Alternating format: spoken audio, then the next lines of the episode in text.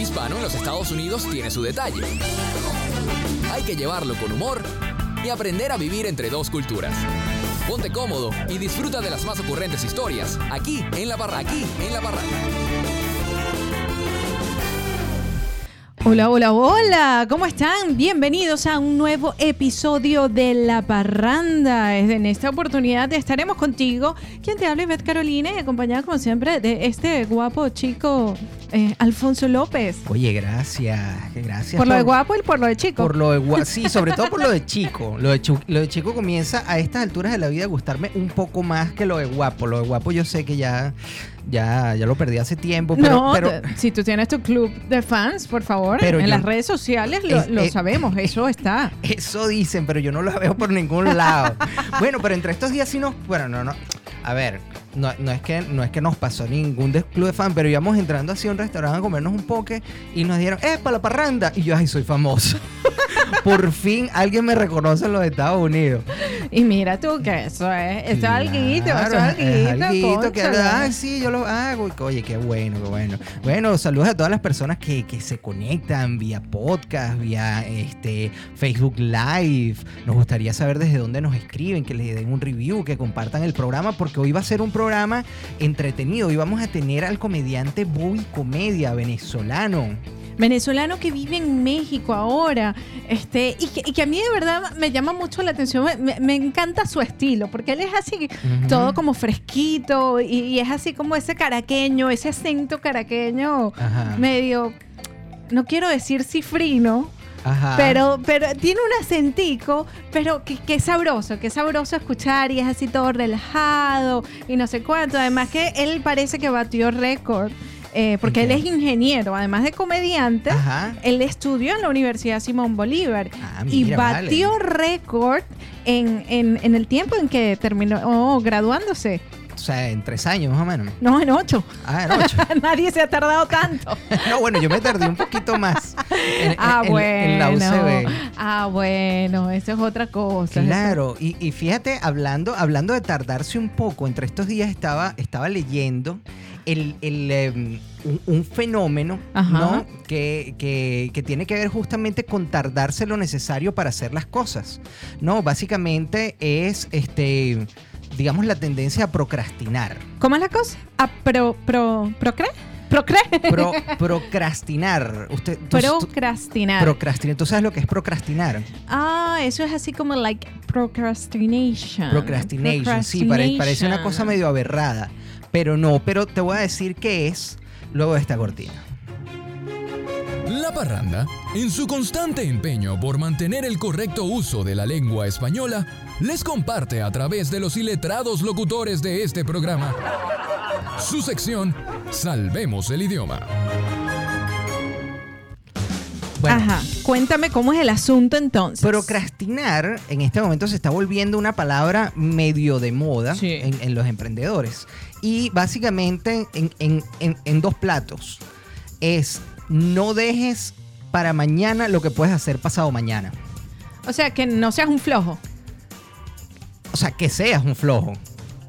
O sea, no dejes para mañana lo que puedes hacer, no dejes para hoy lo que puedes hacer mañana. Básicamente es eso. Y, y uno pudiera decir, oye, pues eso es anti- eh, antiintuitivo, ¿no? Uno debería hacer justamente las cosas rápido. El que, el que madruga Dios lo ayuda, que es básicamente lo que nos ha dicho. Dejar para mañana lo que puedes hacer. Lo- Deja para mañana lo que puedes hacer hoy. Entonces resulta ser que es, que es algo, pero cuidado muy bien con cómo lo, cómo lo ejecutan. Dejar para mañana lo que puedes hacer hoy es muy positivo para, las, para los proyectos creativos, para la creatividad. ¿Así? ¿Y por qué? Es básicamente lo siguiente. En el momento, el planteamiento es el siguiente. En el momento en el que uno hace rápido algo creativo, por ejemplo, escribir una canción. Y entonces, bueno, me pongo a escribir la canción y la termino. No, este. Yo nunca la terminaría. Ajá, o, o- o un discurso, o un cuadro, o cualquier cosa creativa. Entonces, este, mientras, si tú la haces rápido, prácticamente la terminaste sin un proceso un poco más largo de meditación. Entonces, ¿qué es lo que pasa? Las personas que procrastinan, ¿no? Este, básicamente lo que están haciendo, e- ellas no se olvidan de lo que tienen que hacer. Ajá. No, ellas mantienen lo que está, y, y eso es así. Cuando uno tiene algo que hacer y lo va dejando, no es que se te olvide dejarlo, sino que uno está ahí con ese pendiente en la cabeza y uno está y dándole vuelta y dándole vuelta. Entonces, mientras más vuelta tú le das en la cabeza, es prácticamente como que el sistema está creando conexiones con otras, con otras oportunidades, ¿no? Entonces, si tú lo haces rápido, estás coartando esa posibilidad y mientras más lo, lo extiendas, estás dando la posibilidad de que ese proyecto, esa idea, vaya creciendo y vaya madurando y finalmente, y de, eh, de hecho, u- eh, plantean que, por ejemplo, el discurso de Martin Luther King, Ajá. no, él lo terminó segundos antes de montarse en la tarima y que de hecho el- el- el- aquella frase de yo tengo un sueño, ¿no? Fue así ya casi que en la tarima que terminó de, de atar todos los cabos de ese gran discurso y finalmente lo hizo y fue histórico. Yo creo que hay que tener mucho cuidado, porque hay una línea muy delgada Ajá. entre realmente flojear Ajá. y procrastinar. ¿Ah? Entonces, por un lado, Ajá. con lo que tú me estás diciendo ahorita, pudiera decir, me acordé enseguida cuando estás diciendo de que no hay que apurar las cosas, que hay que dedicarle el tiempo, me acordé así de ese dicho de mi abuela, del apuro nunca sale nada bueno. Ajá, Como uno lo puede ser. usar a su favor. Pero también hay momentos en los que uno aleja, la- le, le da largas a las cosas, pero no es que, eh, bueno, no sé, no voy a hablar por el señor Mar- Martin Luther King, Ajá. evidentemente, voy a hablar por mi experiencia. Hay momentos en que uno le da largas a las cosas, pero no es que están ahí en tu mente. Eh, eh, eh, poniendo el ejemplo de la canción. Ajá. No es que, bueno, yo me- me- a mí me toca escribir una canción y la dejo para mañana. No, no, el, el viernes me pongo en eso. Y estoy miércoles y jueves aquí pensando, mientras estoy haciendo otra cosa en la computadora, Ajá. pensando en la canción. en la- eso es mentira. Porque muchas veces uno le da largas, Ajá. pero no se dedica a... A, a profundizar un poquito más en el tema. Entonces hay Ajá. una línea muy delgada, porque puede ser que sí suceda y puede ser que, bueno, que cuando tú te, te- te dedicas a pensar, es parte del proceso creativo. No, no quiere decir que vayas a terminar la tarea, pero bueno, pensar, investigar, hacer tu research, buscar referencias, es parte de Claro, eso y claro, eso es ponerse en acción. Claro, y ojo, ojo. Esto- esto- hay una línea muy delgada entre para lo que sirve procrastinar y para lo que no. Para lo- los procesos de producción, Ajá. o sea, para ser productivo, procrastinar no sirve. Evidentemente. Evidentemente no sirve, pero para los procesos creativos sí sirve. Entonces, cuidadito como, porque veo que muchos emprendedores, está, eh, la palabra está muy de moda dentro de los emprendedores con el tema de procrastinar, procrastinar, y si sigue procrastinando, hermanito, Claro, pero es que yo, en, en- en mi caso, la mayoría de las veces que yo escucho la palabra, el sentido que le están dando es de flojeando. Eh, de- Bueno, de sí. perder el tiempo en cosas que no deberían estar perdiendo el tiempo y no en pensando en el proceso eh, creativo como tal. Bueno, pero ese, es la, de hecho, de hecho, ahí, ahí no recuerdo las palabras, pero se dice que eh, en Egipto habían dos palabras, Ajá. ¿no? parecidas a procrastinar. Una tenía que ver como con flojear, como no terminar las cosas nunca, ¿no? Pero había otra que, que significaba, una, otra acepción que básicamente decía es madurar las cosas hasta que estén en su punto. Entonces, este, hay mucha gente que, que- que lo está agarrando por el otro lado. Por ejemplo, yo cuando tengo que lavar los platos de la casa, yo procrastino un poco. no, cuando hay que limpiar la casa, yo ah, procrastino. ah. Entonces, este, hay que, hay que ver de qué, de qué nos agarramos y de qué no nos agarramos para, para. Pero bueno, el hecho que definitivamente es una palabra de moda, esperamos haber contribuido un poquito con el idioma. Y si tú por casualidad no la habías escuchado o la habías escuchado pero no habías entendido de qué iba el asunto, bueno, hoy te hayas llevado eh, algo nuevo para la casa al menos. Así es. Mira, y hablando de algo nuevo para la casa. ¿Qué tengo- me vas a comprar? Ah, ¿Me vas a comprar algo? Ah, no, ya hablamos que no se pueden comprar la- el, el lado oscuro de la moda. No, ¿verdad? La Así semana es. pasada, Y- y si- Eliana nos debe estar escuchando. Carolina. Y si no les quedó claro, vean el programa de la semana pasada. No, otra cosa de las cosas, otra cosa de las cosas que, que- que estaba, que estaba leyendo entre estos días y es justamente el tema de las oportunidades. Ajá. No, este, y, y y, y te hago la siguiente pregunta, y a todas las personas que nos están escuchando. Para un negocio, ¿qué es más importante? El, el dinero con el que arrancas, el equipo de trabajo, este, la visión, eh, Opción A. o- ajá, todo Opción eso, B. o, lo- o la oportunidad. Tiempo. Dinero, Ajá. equipo. Ajá. ¿qué me- ¿Cuál era la otra? digamos, en función del, del éxito. Ajá. O sea, se hizo un estudio, ¿no? Pero, pero dame Ajá, las oportunidades. eh, eh, Dinero, ajá, dinero, el equipo el, e- el equipo, humano, el equipo humano, técnico, la infraestructura, infraestructura, la, la visión, la y- visión y la oportunidad. y la oportunidad. De todos esos, Ajá. hay un estudio este, que dice cuál es más importante para el éxito de, de- de un negocio. ¿Cuál de todas esas crees tú que es la, la- Opción D. Todas las anteriores. Todas las anteriores. Bueno, pudiera que sí, pero el estudio dice que el 42% del éxito corresponde a la oportunidad. Y aprovecharla. Y aprovecharla, por supuesto, por supuesto. Este, entonces, esa es una de las cosas que yo hoy, hoy quería hablar de mi propia experiencia sobre las oportunidades.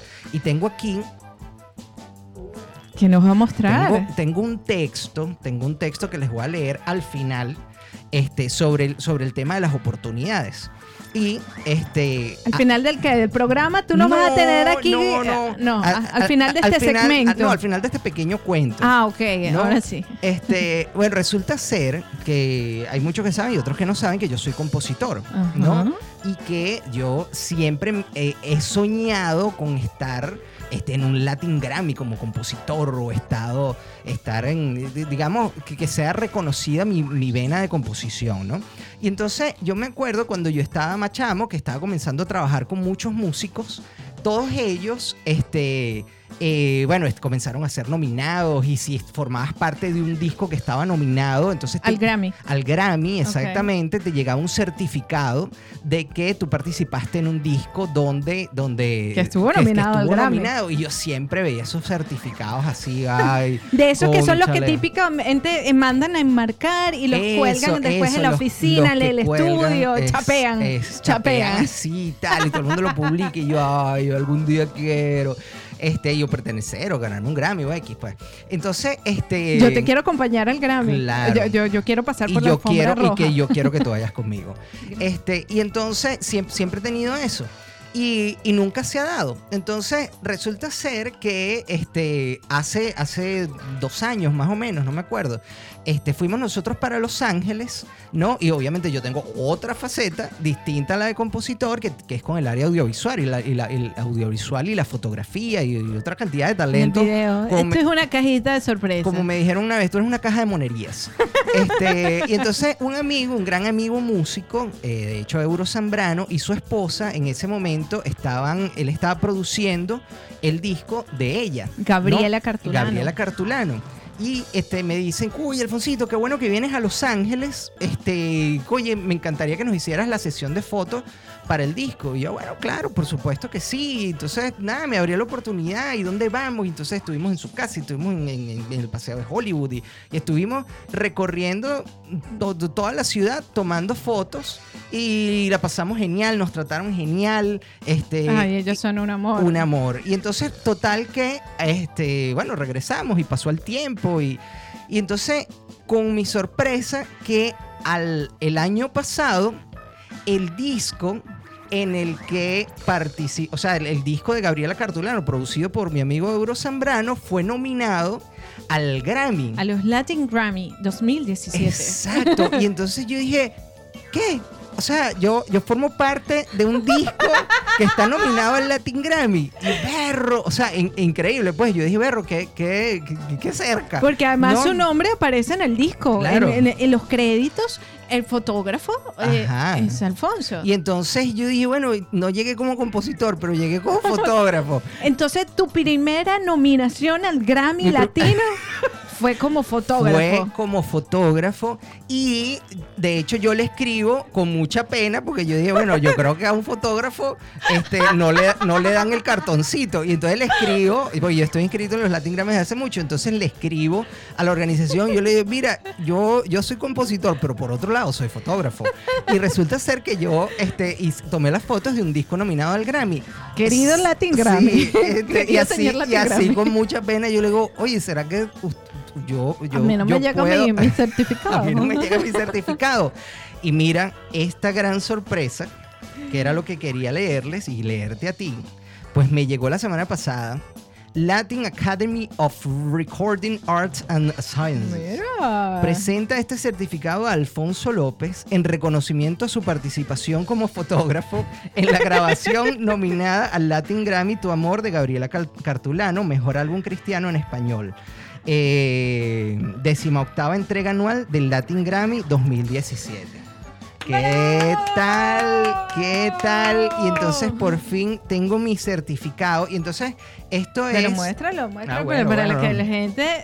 Para que hagan ahí un print de pantalla. Mira, Este, ajá, ajá, por ajá, acá, para que cojan el hilo. por acá, por acá, por acá. Lo cierto es que yo dije, cu- cuando estaba leyendo eso sobre las oportunidades, yo dije, efectivamente, hay, hay un- una, una relación que tiene que ver con las oportunidades. Este, que a veces no te llegan por el lado que tú esperabas, pero al final llegan y hay que aprovecharlas y uno no sabe que a ve- a veces pueden ser oportunidades. Eso es lo- a, a ese era mi punto, que tú no sabes muchísimas veces hasta dónde te van a llegar, sino lo importante es la vibra con que tú te conectes, que te abras a, a- a recibir, a intentar, a probar y sobre todo si son las cosas que a, una que a uno le gusta hacer, que uno Así disfruta es. hacer, que es su pasión, bueno, echarle ganas, echarle pichón, como decimos nosotros. Y mira tú, Fíjate. Felicidades por tu primera nominación al Latin Grammy, Alfonso. Me siento muy orgullosa de ti y espero que algún día, este, por ahí le llegó la invitación Algún día será al Latin Grammy Siempre me de este las- año. la- la- Yo espero algún día acompañarte a algunas de esas ceremonias y aplaudirte cuando, cuando recibas un premio. Muchísimas gracias, muchísimas gracias. Bueno, y entonces será que saludamos a Puerto Alegre. Por supuesto que sí, vamos a hablar de Puerto. Perdón, mira, me había emocionado tanto. me emocioné tanto con la, con, lo- con la noticia del Grammy que me ahogué. Bueno, yo les quería hablar de Puerto Alegre, auténtica comida mexicana en el corazón del distrito de la Misión, el barrio latino de San Francisco, con dos locaciones, en el 546 de la calle Valencia en San Francisco y el 2950 de la calle 25. Yo les quería comentar a ustedes que, bueno, muchos sabemos que Puerto Alegre es famoso y ha sido reconocido en varias oportunidades como el mejor restaurante mexicano de la ciudad y como el restaurante con las mejores margaritas de la ciudad, gracias a Willy, este, que las prepara divinas. Sin embargo, hay algo más que los distingue a ellos, y yo no sé si ustedes lo sabían, pero quería comentárselo. Eh, y es básicamente el cariño y la atención especial que le dan al público.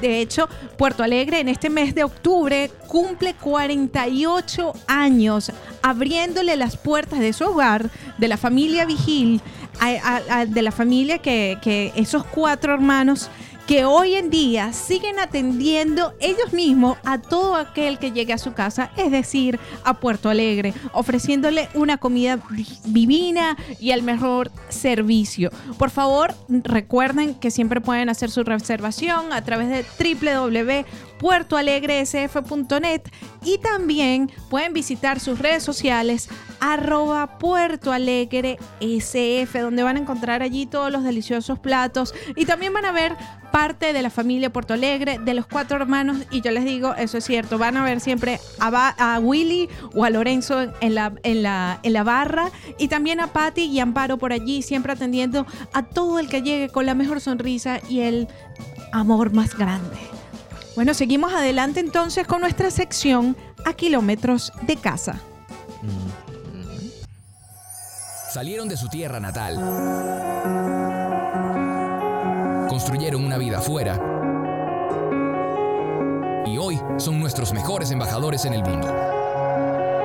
Acompáñanos a conocer quiénes son ellos, cómo viven, qué extrañan y de dónde toman fuerza para seguir cuando se vive y se sueña a kilómetros de casa. El día de hoy tenemos un de invitado a un comediante venezolano, actor, guionista e ingeniero que se dio a conocer más allá de las fronteras venezolanas gracias a la stand-up Comediantes Sin Fronteras y La Culpa es de Colón, que además fue transmitido por Comedy Central y que se giró por toda Latinoamérica. También en el 2016 y 2017 representó a Venezuela en el Hispanic Comedy Festival en Australia. Desde México vamos a darle la bienvenida a la parranda a Bobby Comedia. ¿Cómo estás? ¡Eh! ¡Gracias! ¡Uh! Ovación de pie, Bobby. Contento, gracias por esta comunicación y bueno, feliz de estar con ustedes. Bobby, cuéntanos un poquito cómo te trata México. Tenemos entendido que desde el 2015 te fuiste con tu esposo y con tu chamo para, para México. ¿Cómo ha sido tu experiencia allá? Con los cuates. haciendo un poquito de, flashback, nosotros tenemos una productora de, de comediantes, tenemos una productora de espectáculos y que trabaja desde hace 10 años. Tenemos operaciones desde hace 10 años. Y hace 3 decidimos, bueno, por cuestiones personales y, profesionales, ir abriendo eh, como mercado afuera y empezamos a venir a México. El primer año de estos tres, desde el 2015, íbamos y veníamos, ¿no? Teníamos eh, trabajo en Venezuela, veníamos a México y así, y así estábamos. Luego de ese año, sí, ya nos dimos cuenta que, que para que empezaran a pasar cosas aquí, teníamos que ponernos serios. Y correcto, desde hace dos años nos vinimos ya fijo a México y bueno, una, tenemos una socia que se encargó de toda la operación allá en Venezuela porque bueno, creemos que es muy importante seguir abiertos. Claro, y cuando dices nos vinimos, bueno, obviamente ahí está involucrada tu esposa y para... Mi dueña, mi dueña, es, diferente. Aquí, es lo mismo, ¿viste? Aquí eh, eh, la que te está hablando es mi esposa, entonces... Tu dueña. Sí. sí, a Alfonso lo mandan a llamar para ver si sirve el teléfono, claro. al invitado. Enchufar micrófonos, probar, poner cámara. La vida. bueno, así se trata. Eso es un matrimonio. Sí, es un matrimonio feliz. Sobre todo para ella. Pero cuéntenos un poquito de cómo es ese proceso, porque para nosotros es una bendición el poder hacer equipo, no solo en lo personal, sino en lo profesional. Pero al mismo tiempo también muchas veces representa un reto, eh, porque bueno, no es que como otras parejas que bueno, tienen un problema en el trabajo y bueno, se van y llegan a su casa y le dicen, coño, tu pareja, es que mi jefe me hizo esto, lo otro, ¿no? Aquí tú no tienes, tú no te vas a desahogar con tu pareja de la misma manera, hablar de tu jefe, porque bueno, es, un equipo y entonces tienes que trabajar mucho la comunicación. ¿Cómo, ha sido eso de, trabajar con tu pareja? ¿Cómo, cómo lo han llevado? Sí. Yo también creo, eh, tiene varios componentes, obviamente suerte es uno, después elegir bien a la pareja, a, veces, a veces, eh, bueno, es que no, no, no, es la, no es ni siquiera lo compatible que son, sino que primero como pareja sean equipo. Eso es una de las cosas que a nosotros nos ha funcionado muy bien. Nosotros todo lo manejamos en equipo, eh, educación, dinero, final, lo que sea, todo lo hacemos en equipo. Entonces eso nos ha ayudado a que lo laboral también fluya muy bien. Estoy de acuerdo contigo que una de las cosas más complicadas es que es imposible llevarse, dejar el trabajo en la oficina, sino siempre está en la casa. Eh, en la casa. Y una de las cosas difíciles en nuestro caso, por ejemplo, ha sido que Mariana que se ha encargado más de la producción, ella es como eh, líder de, proyectos, ella es la que hace que las cosas pasen, tiene también como un ejercicio de manager y, y porque me quiere, porque quiere que me vaya bien, siempre ha sido muy sincera, ¿no? Y eso para un comediante es bien duro. Uno montarse, hacer un trabajo y, que, y hacerlo mal y que después vengan y te vengan a decir que lo hiciste mal y por qué lo hiciste mal, siempre pegan el ego. Claro. esa ha sido una de las cosas más difíciles que hemos enfrentado. Pero bueno, con el tiempo lo hemos ido manejando cada vez mejor. Qué bueno. Y bueno, claro, cada vez lo hago mejor, entonces me critica menos.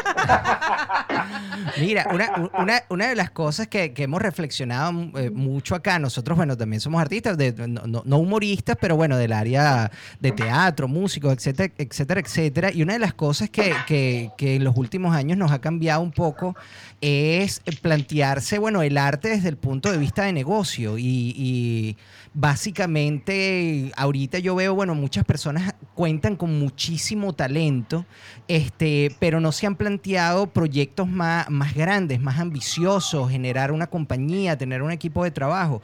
Y hace poco estaba, estaba em, viendo una, una, de tus entrevistas, no, me, no sé de qué año fue, pero eh, decías, bueno, sí, porque estoy trabajando en mi internacionalización.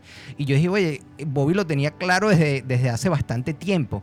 Y este, en el humor no sé qué, bueno, ahorita hay una ola de, de excelentes comediantes, pero sí, sí sentimos que de repente hay gente con mucho talento, pero que no logró transformar eso en, en su modo de vida y, y, prácticamente desaparecieron. En tu caso, ¿en qué momento se da esa transformación de artista a, a verlo un poco más grande? Sí, eh, yo no sé si grande es la, la palabra exacta, pero sí más esquemático, más gerencial, más corporativo, más con más estrategia, probablemente sea el camino, ¿no? Porque todos los comediantes sí queremos, uh, uno siempre tiene la visión de grandeza, bueno, sí, eh, Las Vegas, lo que sea, pero donde te, pierde, donde te pierdes un poco es en el tema estratégico de cómo montarlo y cómo llegar allá y cómo hacer los pasos. Y allí sin duda, otro punto importante, zapatero a su zapato, y ha sido una bendición que he tenido yo con Mariana, con mi esposa, que ella, que ella se ha enfocado en esa parte. Y, una, y sin duda un componente importante que yo forme parte también de la parte gerencial de nuestra, de nuestra empresa o de lo que hacemos, es que sí tengo una formación muy cuadrada de ingeniero y, y me gusta, me gusta poner objetivos, estructurar, ir haciendo el paso a paso, que vayan pasando las cosas. Eh, eso por un lado. Entonces yo creo que una, una cosa importante es que los artistas no necesariamente tienen que ser y probablemente sea mejor que no sean empresarios. Y una combinación con alguien que realmente sí lo haga bien es algo que lo va a potenciar. Eso, eso sin duda es así. Claro, la necesidad en otros casos, que es un ejemplo de lo que tú eh, de repente estás eh, como insinuando o asomando, claro, la necesidad a todos, a los que hemos tenido que salir de, de nuestra zona de confort, eh, obviamente allí es un punto que si no lo haces, si no te metes en la parte de negocio, de hacerlo que funcione y que sea rentable, te vas a, que, te vas a quemar, porque la necesidad te va a comer y vas a terminar, bueno, poniendo chapitas, haciendo, que no está mal, pero es un trabajo que tienes que hacer para sobrevivir. Y se te apaga, pues, esa parte. Claro. Eso por un lado. Y me voy a ir a, porque creo que habían dos, dos temas con lo de la internacionalización, que para nosotros ha sido importante. Eso tiene que ver también con objetivos, ¿no? Y quiero hacer un ejemplo, como por ejemplo el de George Harris, que es diferente a mi, a, mi, a mi planteamiento. Yo dije, bueno, yo quiero empezar a hacer cosas que me conozcan internacionalmente en otras nacionalidades. El caso de George, también con una visión muy empresarial, muy de, de mucha constancia, se convirtió en la voz del venezolano emigrante y es una máquina, o sea, de negocio, de efectividad, de eficiencia, y eso lo ha hecho también a la vez internacionalizarse, porque al ser muy él, muy fijo, muy, eh, muy constante, muy trabajador, también logra ser eh, el objetivo, bueno, eso, como la consecuencia, que es la cosa más grande, la grandeza. Ajá. Así es. Ahora, en, tu caso, justamente yo estaba, estaba pensando eso, ¿no? En el, caso de George Harris, cómo efectivamente su, este, su nicho, bueno, es la comunidad venezolana. Probablemente se le habrán sumado otras comunidades, pero orgánicamente es, es la comunidad y entonces va a visitar todas las comunidades este, venezolanas alrededor del mundo. la diáspora. Exacto. en tu caso, te planteaste una, un, proyecto muy original que, eh, que, se llamó, que se llama La culpa es de Colón, ¿correcto? Correcto. correcto. Donde prácticamente conectas con otras nacionalidades, este, con otros humoristas de otras nacionalidades y comienzan a girar. ¿Qué, qué tal ha sido esa experiencia? Bueno, increíble. O sea, enriquecedora. Por todo, por donde lo veas, es, es alucinante. Eh, la culpa de Colón, nuestra misión desde Comedia Producciones, que es nuestra, nuestro eje central de, de trabajo, nos, nos, pusimos la misión de unir a Latinoamérica a través del humor. Entonces todo lo que hacemos y creamos va apuntando en esa dirección. Y eso nos ha traído, eh, bueno, consecuencias maravillosas. Networking, conocer amigos, comediantes, subir el nivel, apoyar a otros comediantes, traerlos a México, llevarlos a, a Estados Unidos, que ellos me lleven a Argentina, que yo pueda recomendar a otros comediantes para hacer ciertas cosas. Por ejemplo, eh, bueno, tuve la suerte de ser de los primeros invitados al Festival de Australia.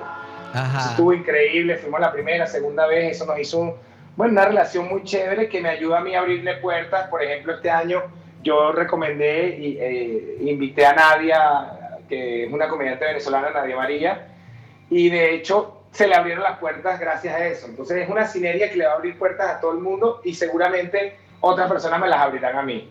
Es infinito, eh, no se va a acabar, es como echarle, es sembrar. Y por los próximos 15 años vamos a estar recogiendo cosas increíbles con amigos que, que están repartidos por todo el mundo. Claro, porque a mí me parece muy bonito eh, eh, ese, ese aspecto de la colaboración, que además es conocer un nuevo público y no es lo mismo que llegues tú solo, este, que llegue Ivette Carolina sola, a que yo vengo acompañado de Bobby Comedia, que es local, y me va a presentar y es una manera de, entrar como más suavemente a una nuevo, a conocer un nuevo público. Y así vas jalando a otro y a otro.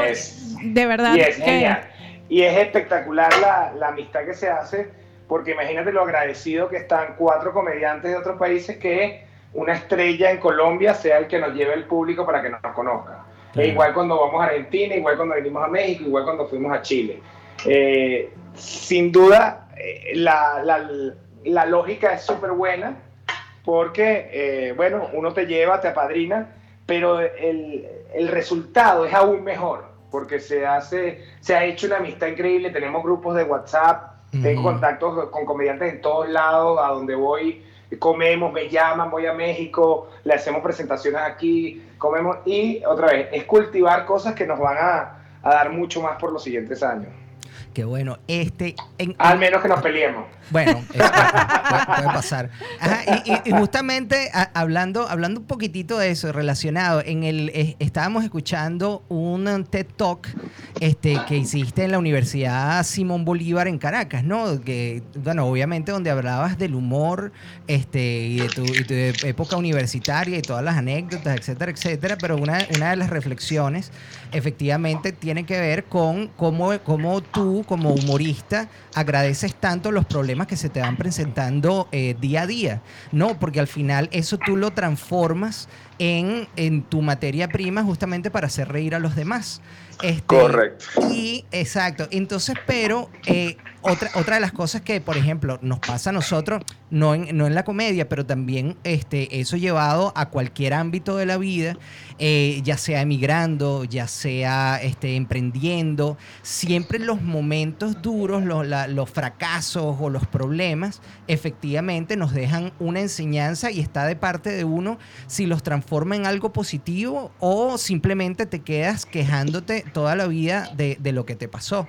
En el caso, En el caso tuyo, como venezolano que emigró, como emprendedor, como artista, ¿qué, ¿con qué problemas te has topado? Más allá de los cotidianos que te sirven para, para, para, para la comedia, ¿qué, ¿con qué otros problemas o por llamarlo eh, retos este, te, te, has, te has tropezado, que te han hecho ver las cosas distinto, que te han hecho evolucionar. Sí, eh, cuando uno está metido en, el, en el problemón, cuando son grandes, no lo ves, es muy difícil. Sin duda, eh, una de las propuestas que tiene esa, ese TED Talk o, o esas experiencias que hago eh, a manera corporativa es para que, para que la gente trate de cambiar un poco la actitud en el momento que está en el problema. Porque ya a la distancia a uno ya es verdad no le hace tanto daño, ya pasó. Hasta, hasta la muerte de un ser querido, bueno, a los 10, 15 años realmente ya lo ha superado y bueno, obviamente te va dando más fortaleza para, para enfrentar bueno, el futuro, el presente. Eh, en el caso mío, ¿qué cosas me han dado bueno, yo soy muy familiar y eso ha sido muy complicado. Mi esposa también eh, ha sido una de, de los reveses de tener que emigrar. Algo muy raro y muy difícil es cambiar, eh, perder completamente lo que es la convocatoria. A ver, cuando dicen, cuando uno emigra dice, no, empezar de cero, yo, bueno, también creo que como conclusión eso, eso no es así, uno tiene mucha experiencia en el ámbito que esté, ¿no? En el área que esté. Eh, tienes experiencia, has aprendido, tienes tablas, tienes horas de vuelo y puedes enfrentarte. Pero perder el networking y, la, y en el caso del artista, la convocatoria ha sido de las cosas más complicadas, porque hay que construirla de abajo, de acero, de atarima. No es posible, o sea, por más que te apadrine alguien y hagas un teatro gigante y te vean una vez, sí ayuda, digamos, porque es masivo, pero jalar a esa eh, convocatoria que yo había logrado en Venezuela, de 8 años, 10 años presentándome en bares que me iban viendo, que me fueron siguiendo en Twitter, que me iban siguiendo en las redes sociales, que me iban viendo en teatro, que me iban viendo en entrevistas. Dejar eso fue, es de las cosas más, más fuertes que hemos enfrentado. Porque ahora, bueno, ah, de acero, de acero, no en tarima, pero nadie me va a ver. O sea, y como yo no estoy enfocado, y eso es importante, en la comunidad venezolana, que sí hemos hecho un gran trabajo aquí, porque nos hemos dedicado a producir eventos para los venezolanos, pero no, mi comedia no se ha enfocado allí porque me desgasto, o sea, no me daría, eh, se acabaría muy pronto. Claro. Entonces, bueno, eh, ha sido esa, esa remada y esa construcción que se va viendo después de dos años, cómo va pasando.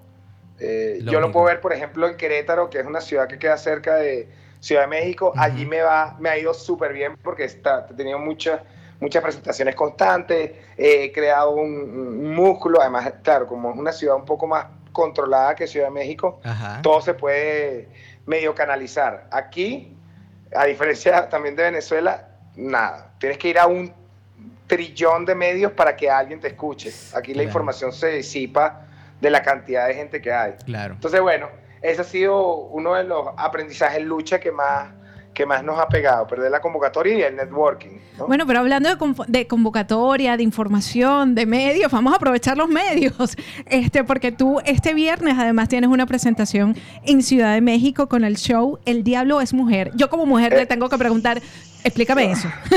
explícame de qué va eso, por favor, por favor. Es muy importante leer bien el mensaje. El Diablo es mujer. No estoy diciendo que las mujeres sean el diablo, sería loco de mi parte, estaría muerto.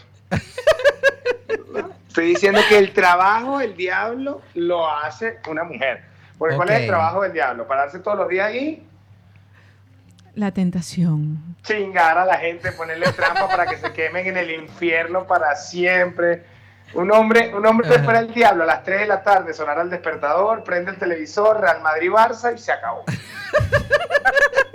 Fíjate, en esta estoy seguro, y este es mi punto más importante. Estoy seguro que Dios no es mujer.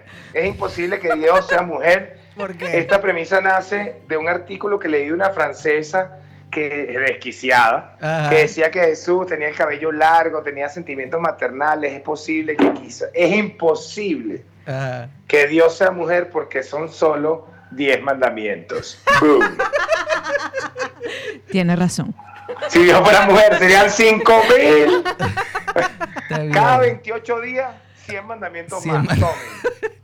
Bobby, muchísimas gracias por compartir con nosotros. Te deseamos lo mejor, orgullosos de, que un venezolano esté haciendo cosas tan importantes, llevando humor, creando lazos este, con, otra, con, otros comediantes, siendo un embajador en, a donde quiera que va y en, Latinoamérica como está ocurriendo. Así que, pues nada, de aquí te mandamos un gran abrazo. Gracias. Y bueno, como dices tú, voy a aprovechar los medios. Yo sí quiero, bueno, si me están escuchando, que creo que es algo muy importante de, que tenemos que hacer, el trabajo que hay que hacer como diáspora. Eh, si bien en un lado digo, bueno, no le estoy trabajando a los venezolanos, es una estrategia de negocio. Pero lo más importante es que nos unamos en cada una de las ciudades, en cada una de las regiones como venezolanos, que seamos una comunidad muy fuerte, que si logramos tener una hermandad gallega en cada ciudad como lo lograron los españoles en, en Caracas sería ideal. Y apoyarnos entre nosotros si es algo que nos va a ayudar aquí en este momento, eh, donde está cada uno, y cuando volvamos a Venezuela, que construyamos una cosa increíblemente genial. Así es, Bobby, todo el éxito del mundo, un abrazo y bueno, esperamos verte pronto por acá. Ojalá que, la vida y el camino te traigan a estos lares a disfrutar de tu talento. Y la visa. bueno, abrazo. Gracias por esto, gracias por esto y bueno, saludos a todos los oyentes, gracias por escucharnos. Adiós. Mira, qué chévere y qué buena nota, Bobby, ¿eh? Qué buena nota. Este, es un tipo simpático, definitivamente. Totalmente. Aunque se hizo el loco, no me habló mucho de eso. De, yo quería más detalles de lo del diablo es mujer. Vamos a tener que irnos a Ciudad de México o pedirle a, a ver si hay alguno de los oyentes de la parranda que está en Ciudad de México que vayan a ver a Bobby y que Ajá. luego nos cuenten a ver cómo es eso, si es malo o bueno, porque, o sea, yo le dije, explícame eso, Bobby, explícame eso, pero porque yo no entendía todavía si, si es bueno o malo. Tenía un, tenía un título ahí que me llamaba la atención, pero, este, bueno, hay que ver cómo es la cosa, si es grave o no es grave. Así es. Bueno, nada, pues eh, la parranda llegó a su final. Este, ¿qué? ¿Así? ¿Ya? ¿Tan rápido? Bueno. No puede ser. Bueno, así fue, así fue la parranda esta, por esta semana. Nos vemos la semana que viene. Recuerden, por favor, escribirnos un review, escribirnos sus comentarios en la plataforma en la que estés viendo o escuchando este episodio. eh, o a través de nuestras redes sociales también, escribirnos mensajitos, siempre estamos atentos por allá. Muchísimas gracias a nuestro patrocinante Puerto Alegre y nos vemos la semana que viene. Adiós. Ey, ey, ey, un segundito. Esta parranda todavía no termina. Si te gustó el programa, compártelo. Regálanos un like o déjanos tu comentario. Sigue nuestras redes sociales, arroba Somos La Parranda, y visítanos en www.somoslaparranda.com. Ahora sí, esta parranda llegó a su fin.